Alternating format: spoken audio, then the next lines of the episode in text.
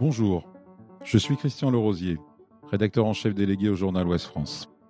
Il y a quelques semaines, notre journal proposait à ceux qui le souhaitaient de prendre la plume pour un concours d'écriture. Nous vous demandions alors de mettre en avant des femmes remarquables. Nous avons été gâtés, avec plus de 150 portraits reçus. Vous nous avez parlé d'une grand-mère, d'une mère, d'une amie ou encore d'une collègue. Des portraits touchants, sensibles, étonnants.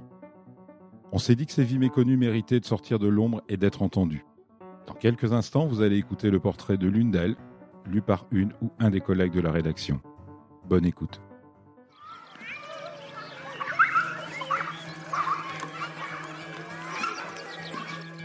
Enfin, c'est dit.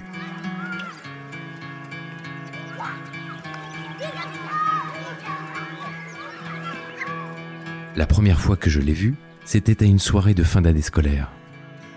On fêtait le départ de notre directrice et elle, notre nouveau chef d'établissement, venait pour se présenter aux familles. Elle avançait timidement vers le devant de la scène, tenant à la main un kit de matériel sportif qu'elle apportait, en cadeau, aux écoliers de son nouvel établissement. Je n'avais jamais vu cela auparavant. Un geste simple et touchant à la fois. Et tout, déjà, était dans cette intention. Sa façon de surprendre, de déclencher des sourires, de poser ses pas en douceur, en laissant l'impression qu'elle a toujours été là. Oui, la première fois que je l'ai vue, j'ai tout de suite ressenti qu'elle incarnait l'école et que désormais l'âme de l'établissement et la sienne se confondaient. Ce jour-là, elle a dit quelques mots. Les mots justes. Une pointe d'humour sortie tout droit de son regard malicieux. L'humour que j'aime. Fin, un brin taquin, jamais caustique j'approchais de la cinquantaine. Comment aurais-je pu imaginer que Mado allait, sans même le soupçonner, inspirer ma philosophie de vie, souffler sur les quelques braises qui maintenaient en moi une petite flamme de foi et rallumer un feu pour réchauffer le cœur. J'ai travaillé une douzaine d'années à ses côtés, et c'est un des plus beaux cadeaux que ce métier m'ait offert.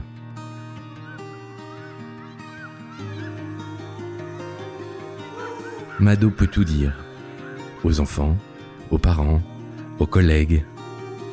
Elle a les mots, elle a le ton, elle a l'analyse.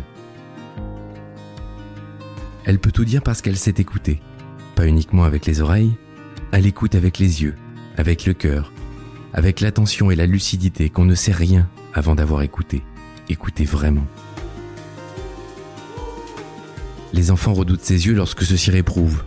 Ce regard-là n'est pas de ceux qui rabaissent, mais de ceux qui réclament de la hauteur, et de la dignité.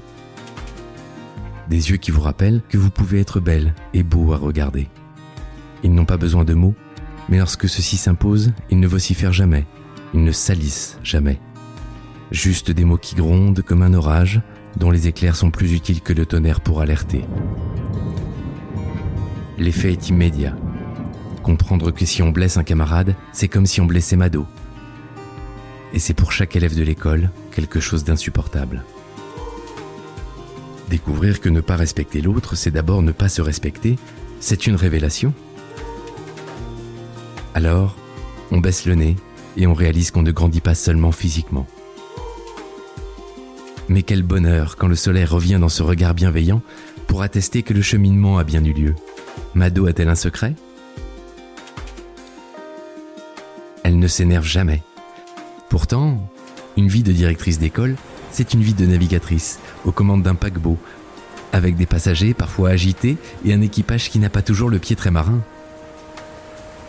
Une nouvelle année scolaire, une nouvelle traversée. Apparemment, c'est la même mer, mais le creux des vagues n'est jamais au même endroit, ni les icebergs.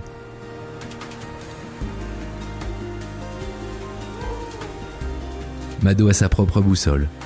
Le jour de la pré-rentrée, elle offre à ses enseignants un petit talisman différent chaque année. Je repense notamment à ces grosses paires de lunettes de soleil fantaisiste. Elle dit Quand vous serez dans une situation confuse, je vous propose de les porter 5 minutes pour regarder autour de vous avec une nouvelle clarté. Durant la première quinzaine de juillet, il reste une voiture devant l'école. C'est la sienne. Le bateau est vide, mais le capitaine veille encore. Il y a encore tant à faire pour préparer la prochaine expédition. Tout doit être prêt au moment où la valse décartable coloriera les couloirs et les salles de classe. Personne ne mesurera jamais son travail. Si vous voulez savoir à quoi ressemble sa vie de maîtresse, directrice d'école, allez demander à la mascotte de moyenne section. Elle vous dira peut-être qu'elle-même se demande ce qu'elle fait à l'école quand les bambins font des châteaux de sable sur la plage. Mais ça montre à elle, tout le monde le sait, c'est le temps de bien faire. Et elle arrive le jour de la pré-rentrée, comme si elle débarquait, en distribuant des chouquettes à toute l'équipe, les yeux pleins de projets, l'agenda plein de réunions et le cœur plein d'entrain. Si demain on a un souci personnel, elle sera là. Si demain on a des difficultés avec un élève, elle sera là. Si demain on a une panne de voiture, elle sera là. Alors je ne sais pas si c'est dans le journal qu'elle devrait être. Mais dans nos cœurs, ça, j'en suis sûr.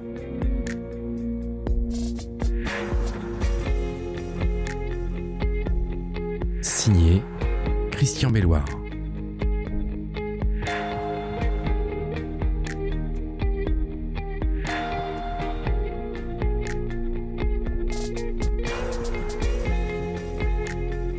Elle mérite d'être dans le journal.